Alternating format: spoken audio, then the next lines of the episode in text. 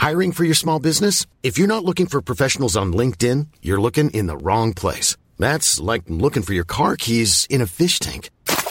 LinkedIn helps you hire professionals you can't find anywhere else, even those who aren't actively searching for a new job but might be open to the perfect role. In a given month, over 70% of LinkedIn users don't even visit other leading job sites. So start looking in the right place. With LinkedIn, you can hire professionals like a professional. Post your free job on linkedin.com slash spoken today.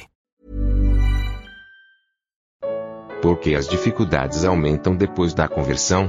Primeira parte. Comentário de Mari Persona. Quando eu morava em, em Alto Paraíso, Alto Paraíso na época tinha uns 600 ou 700 habitantes, o, município tinha 3 mil, mas a cidade era não mais, não mais que um povoado. E havia uma pequena farmácia lá, e uh, o farmacêutico, pessoa muito gentil, muito simpática, uh, farmácia, quando falo farmácia, pense assim, num retângulo mais ou menos desse tamanho aqui. Era pequena mesmo. E ele era, ele era de uma, de uma filosofia ou religião ou organização chamada Rosa Cruz. E estudia, estudava, tinha muitos livros na estante. E um dia, e tinha um rapaz também que eu, que eu conhecia lá em Alto Paraíso, era um, um rapaz muito simples, o Sebastião, que ele era semi-analfabeto, e quando eu digo semi-analfabeto, é realmente semi-analfabeto. Ele sabia ler, mas não escrever. Ele havia escutado o evangelho, esse Sebastião, e no dia seguinte, alguém pregou o evangelho para ele, e no dia seguinte ele foi capinar uma roça. E no meio lá da capina, ele entendeu que Cristo havia morrido por ele, que ele precisava crer em Jesus, a, a, se arrepender dos seus pecados. E ele se ajoelhou ali mesmo na terra e creu em Cristo. E conheceu aquela libertação que só conhecem aqueles que realmente creem em Jesus, aqueles que têm o perdão e a vida eterna. E é, esse era o Sebastião. E um dia eu estava na, na farmácia conversando com o farmacêutico e falando do evangelho para ele. Aí entra o Sebastião. E quando o Sebastião entrou, o Sebastião percebeu o que eu estava falando, entrou na conversa e começou a falar as mesmas coisas. Que ele tinha que crer em Jesus, que o Senhor Jesus tinha morrido na cruz pelos seus pecados, e bastava crer nele para receber a vida eterna. E, chega, e, o, e, o, farmacêutico, não, mas porque você tem que ele se elevar, você tem que crescer, subir os degraus da iluminação e sei lá que coisa que ele explicava. Uma hora eu parei e falei assim, escuta, deixa eu falar uma coisa. Se Deus quisesse mostrar ao homem o caminho da salvação, um meio para o homem ser salvo, será que Deus daria uma forma que exigiria você de estudar muitos livros, de, de ser uma pessoa muito culta, muito dedicada no estudo, de subir os vários graus, como ensina a sua, a sua filosofia e a sua religião, a sua, uh, será que Deus faria isso, uma coisa tão difícil, tão complicada, ou ele daria algo, ou ele mostraria uma forma que qualquer pessoa pudesse entender e crer? Sem, sem, independente da sua cultura, independente da sua capacidade intelectual, independente de qualquer coisa. Então veja uma coisa, estou eu aqui, que eu vim de uma cidade grande, eu, eu tenho faculdade, eu tenho, uh, um, venho de uma certa cultura, e está aqui o Sebastião, que é uma pessoa criada no campo, uma pessoa simples, e nós estamos falando absolutamente a mesma coisa para você. Porque esse é o Evangelho. Simples o suficiente para qualquer pessoa poder aceitar e crer, até uma criança. Porém, ao mesmo tempo, poderoso para resgatar uma alma dos seus pecados, da morte e da condenação eterna e transportá-la agora para o reino do Filho de Deus, um lugar de salvação eterna. O Evangelho é talvez a coisa, eu acredito que é a coisa mais simples que pode existir. Porque a sua, para que ele ficasse simples, a coisa foi muito complicada. O Evangelho é de graça. A salvação que é pregada pelas boas novas do Evangelho é de graça. Porque ela custou o mais alto preço que alguém poderia pagar por isso. Foi, custou a vida, a vida do Filho de Deus, que veio ao mundo para morrer no lugar do pecador. E o que é o Evangelho? É muito complicado entender? Não, o Evangelho, o Evangelho dá para ser pregado em menos de três minutos. O Evangelho é Cristo morreu pelos nossos pecados e Cristo ressuscitou para nossa justificação. Creia no Senhor Jesus Cristo e será salvo. Isso é o Evangelho. Não durou nem 10 segundos para falar o Evangelho. Mas por que, que a gente às vezes pega um trecho longo? É que o Evangelho ele tem tantas facetas e são tão maravilhosas que nós ficamos até empolgados em conhecer um pouco mais dessas facetas do Evangelho. E eu queria abrir hoje a Bíblia no, no capítulo 8 do Evangelho de Lucas, porque existe uma sequência de eventos aqui que mostram várias dessas facetas ou características da mensagem do Evangelho e da obra que Cristo consumou na cruz em prol do pecador, em prol da salvação do pecador. Em Lucas capítulo 8, ele vai discorrer aqui, uh, começando pelo versículo 4, nós vemos o Senhor Jesus falando uma parábola. Ele fala de um semeador, no versículo 5, que saiu a semear uma, a sua semente. E quando a semeava, caiu alguma junto do caminho, foi pisada, as aves do céu a comeram. Outra caiu sobre pedra, e nascida secou-se, pois não tinha umidade. E outra caiu entre espinhos, e crescendo com ela, os espinhos a sufocaram. E outra caiu em boa terra, e nascida produziu fruto, cento por um. Dizendo ele essas coisas, clamava: Quem tem ouvidos para ouvir, ouça. Ele estava apresentando aqui diferentes resultados da semeadura. O que é a semeadura? A semente é a palavra de Deus. Esse homem que semeia é Cristo, que saiu a esse mundo semeando a sua palavra, as boas novas de salvação. E as pessoas escutavam e, de, dependendo de cada uma, era recebida de uma maneira. Uh, em alguns casos, a semente caiu à beira do caminho, ele vai explicar depois que esse à beira do caminho uh, vem as aves do céu e comem a semente. Essas aves do céu são uma figura de Satanás, o diabo, o inimigo das nossas almas, que realmente não quer que você seja salvo. Ele não quer que você creia em Jesus. Ele não quer que você esteja aqui esta noite ouvindo o Evangelho. Ele não quer. Ele não quer. Ele, para ele não existe perdão. Para ele não existe salvação. Ele é um anjo que se, re, se rebelou muito antes da criação, dessa criação que nós conhecemos hoje. Um anjo que se rebelou, uh, anterior à criação do homem. E não existe para ele salvação. E ele não quer. Por que, que ele não quer também? Porque Deus preparou uma obra tão maravilhosa para aqueles que creem nele, que eles estarão em Cristo Jesus. E juntamente com Cristo, governando sobre toda a criação de Deus. Mas essa era a tarefa que Deus no princípio tinha dado a Satanás, quando ele era um anjo ainda não caído. Ele ia ser, ele ia ser o administrador de todas as coisas, mas ele caiu. E quando ele caiu, Deus escolheu então um homem para administrar todas as coisas. Esse homem é Cristo. É o Filho de Deus feito homem.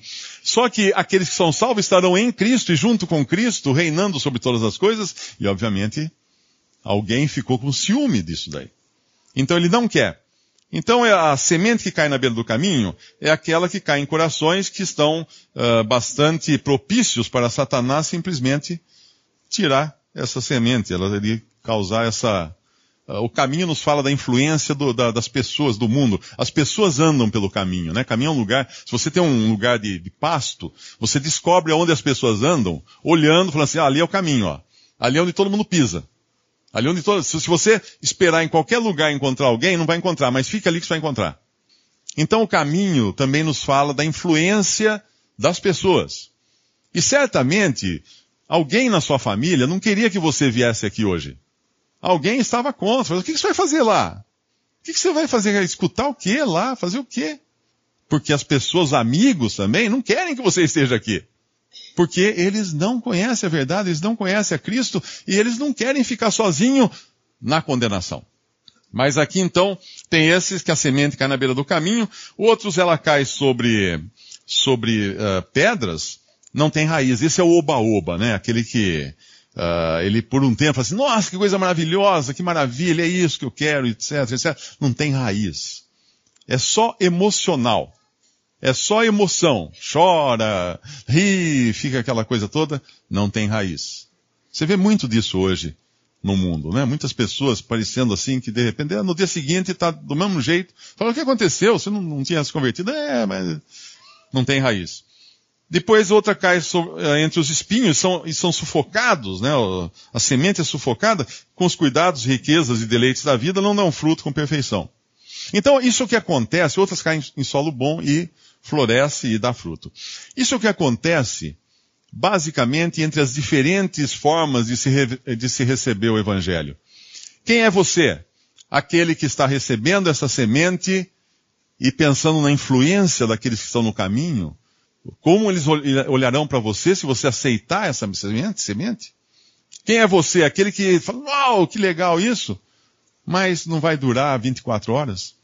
Quem é você? Aquele que fala, não, mas isso aí depois eu não vou poder fazer isso, mais aquilo, mais aquilo outro, depois eu vou uh, fazer, perder, perder a, a, vida, eu vou deixar para mais para frente, vou aproveitar minha juventude, né? Vou desfrutar das coisas que agora os jovens precisam desfrutar, para depois, depois eu vou pensar nisso. Quem é você? É um desses daqui. Ou quem é você? Aquele que realmente recebe a semente e vai dar fruto para Deus. Que é o outro caso aqui. Mas uma vez que, uma vez que uma pessoa crê em Jesus, crê na obra que ele consumou na cruz, crê o quê? Que os meus pecados foram colocados sobre ele no madeiro, lá na cruz, no Calvário, e que Deus, para não me castigar, castigou a ele e assim ele entregou sua vida por mim e foi e ressuscitou no terceiro dia para me justificar, para minha justificação. Uma vez tendo aceitado isso, na verdade você se torna luz. E é o que vem em seguida na parábola da candeia, quando no versículo 16 o Senhor fala: Ninguém que acendendo uma candeia a cobre com algum vaso ou a põe debaixo da cama, mas põe-na no velador, para que os que entram vejam a luz. Na realidade, todo, todo aquele que crê em Cristo se torna uma luz nesse mundo. Ele reflete a luz de Deus nesse mundo. Ele é um testemunho de Deus para uma humanidade perdida, para o mundo sobre o qual paira um juízo como se fosse uma espada, uma grande espada pendurada por um fio de cabelo. Isso é o mundo. Esse é o mundo. A qualquer momento pode romper esse fio e o juízo cair sobre esse mundo. Esse que se converte a Cristo agora é luz, então. E ele vai iluminar, ele não vai se esconder, ele não vai se ocultar. Hoje alguém disse, né, que o irmão disse que a pior situação que um cristão pode viver é de um crente, ele sendo um crente, ele querer viver no mundo como os incrédulos. Ele não vai ter paz. Tem uma passagem no Antigo Testamento, quando Davi fez isso, né? Davi foi perseguido pelo, uh, por, por Saul, ele fugiu, foi para eu não me lembro se é por Saul ou por seu próprio filho, acho que foi por Saul, né? E ele foge e vai morar com os filisteus, que eram inimigos declarados de Israel, e ele se finge de louco, ele fica babando lá para a pessoa para pensar que ele é louco, assim não vão matá-lo. É assim, é o cristão no meio da incredulidade. Ele não é bem visto, ele não é bem recebido. Ele é visto como louco. E ele ainda acha que está fazendo sucesso. Não, eles não estão aceitando você. Eles não estão aceitando você. Se você é uma pessoa que já creu no Salvador.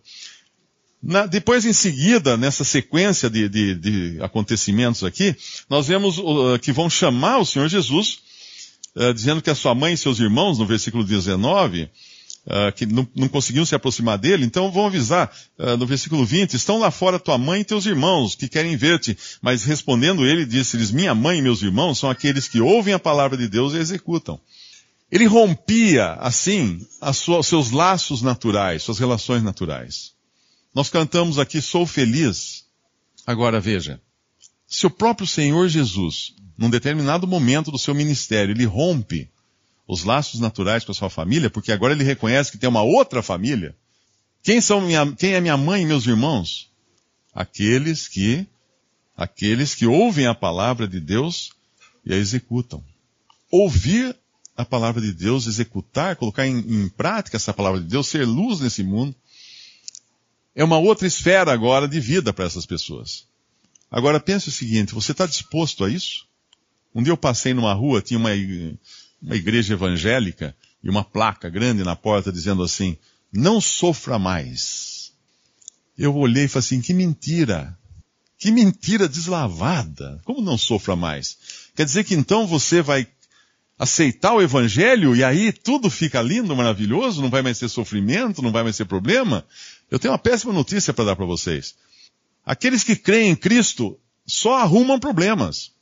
A pessoa, na sua incredulidade, ela tem um problema tremendo, que ela vai ser condenada eternamente. Está lá no fim da, no fim da jornada, está esperando por ela a condenação eterna.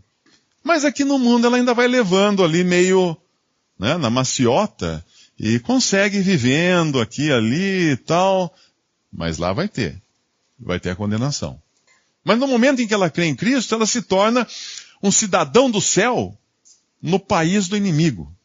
No país do príncipe desse mundo que é Satanás. E aí os problemas começam. Primeiro é família. Primeiro lugar que você vai dar trombada quando você se converte a Cristo é sua família. Mas é lá que você vai testemunhar logo de início. Quando os discípulos são chamados para acompanhar o Senhor, lá no Evangelho de João, eles vão primeiro aos seus, aos seus próprios irmãos, à sua própria família, para avisar que eles tinham encontrado Cristo, que era o Messias de Israel. E essa é, essa é normalmente a primeira coisa que nós fazemos, é correr para casa, falar assim, olha, eu, eu aceitei a Jesus, eu creio em Cristo, minha salvação é eterna agora, agora eu tenho vida eterna. E naquele gozo, de repente, você leva uma bordoada, porque a família inteira se coloca em inimizade contra você.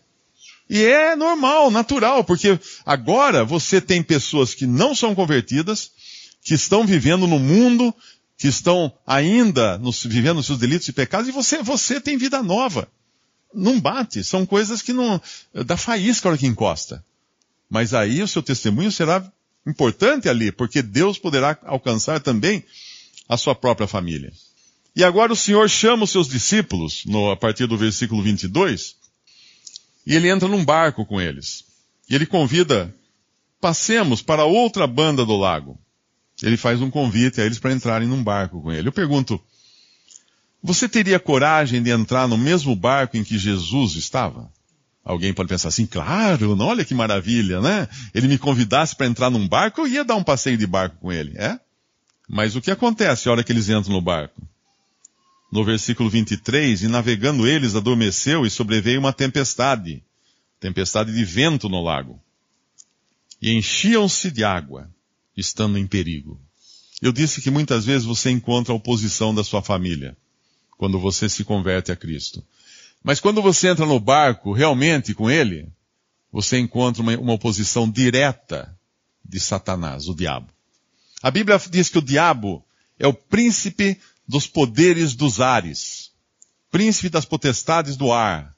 Nós encontramos lá em, em, no livro de Jó que quando Deus permitiu que Satanás pesasse a sua mão sobre Jó, que era um servo de Deus, e Satanás estava tentando achar alguma coisa para falar mal contra Jó, e Deus permite. Então, então vai lá, faz com ele o que você achar que tem que ser feito.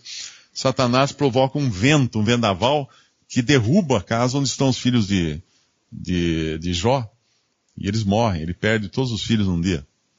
A gente pode pensar, mas que Deus é esse que permite uma coisa dessas?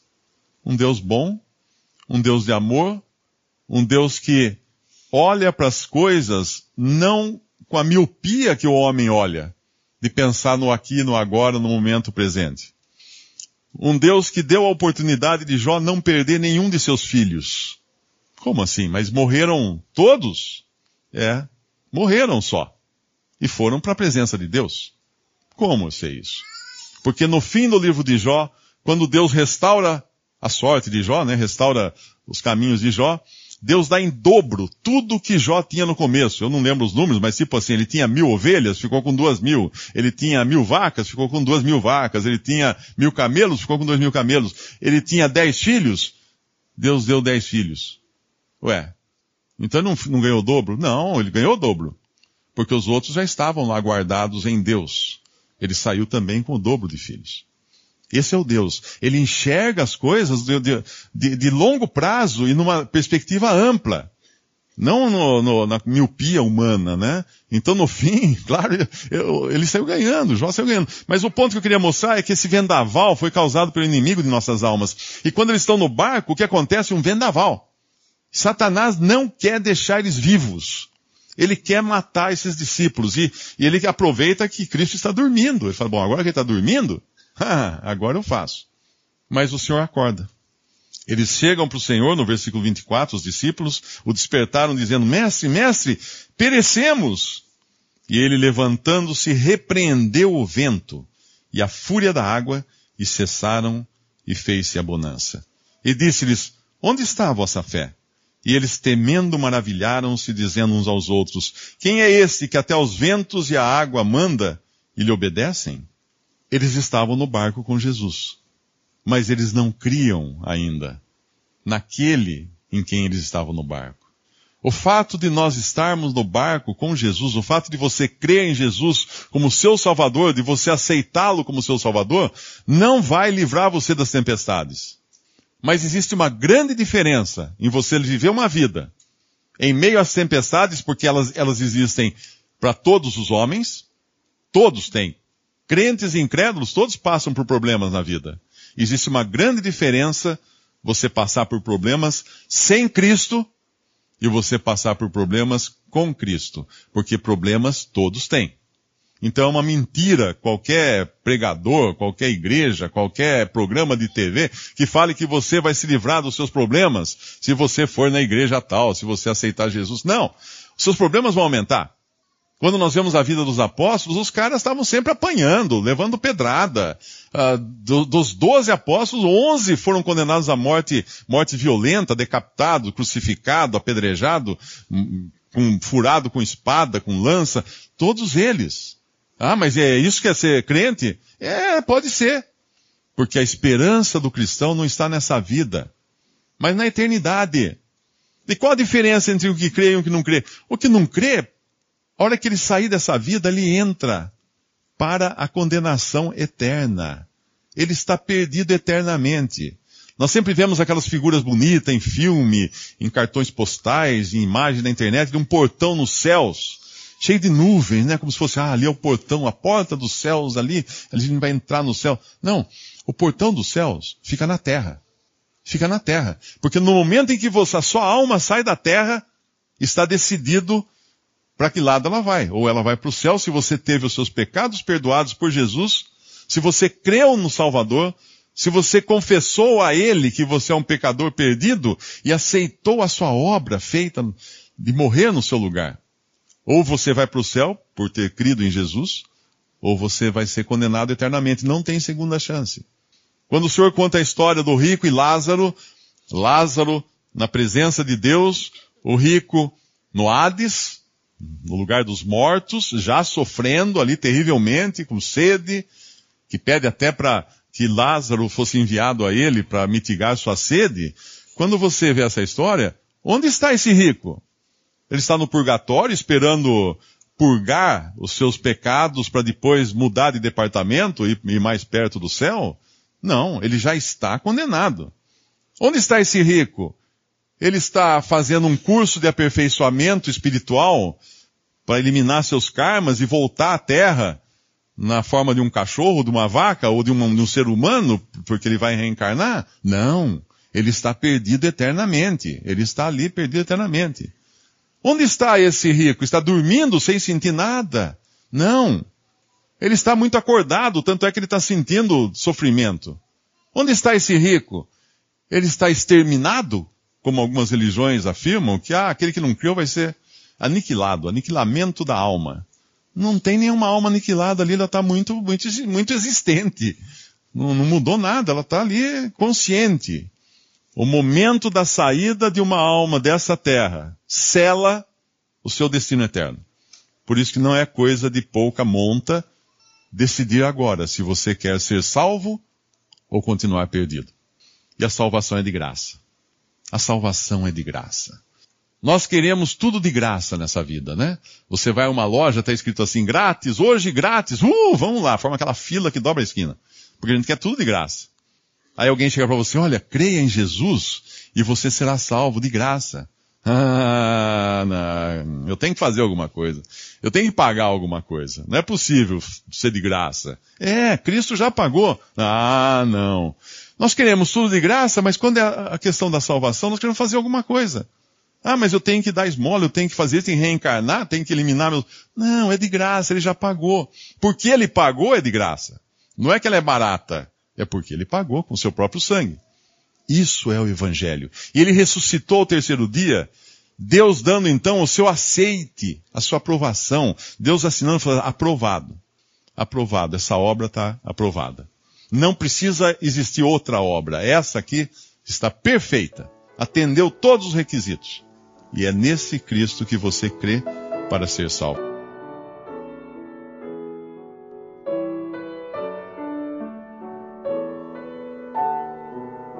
Visite respondi.com.br. Visite também 3minutos.net.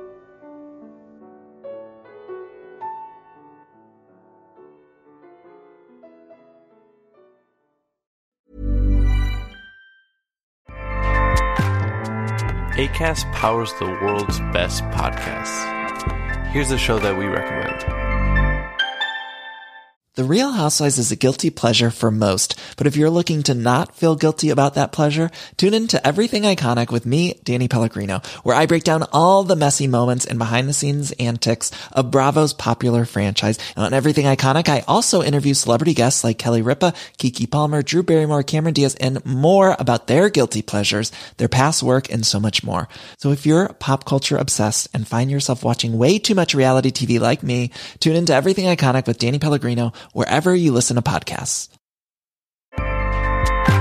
ACAST helps creators launch, grow, and monetize their podcasts everywhere. ACAST.com.